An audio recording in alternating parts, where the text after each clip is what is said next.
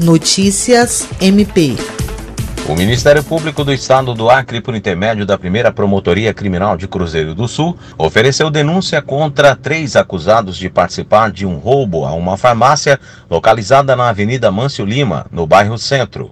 O crime aconteceu dia 29 de agosto. De acordo com a denúncia assinada pelo promotor de justiça Wildon Maximiano, os denunciados Alessandro Oliveira Marinho e Matheus Silva de Souza, em conjunto com um terceiro identificado apenas como Clayton, e após corromperem um menor de 17 anos, premeditaram o assalto e dividiram entre eles a tarefa. O promotor de justiça ressalta que o processo prossegue, com oportunidade de produção de provas pelas partes e o amplo direito de defesa dos acusados.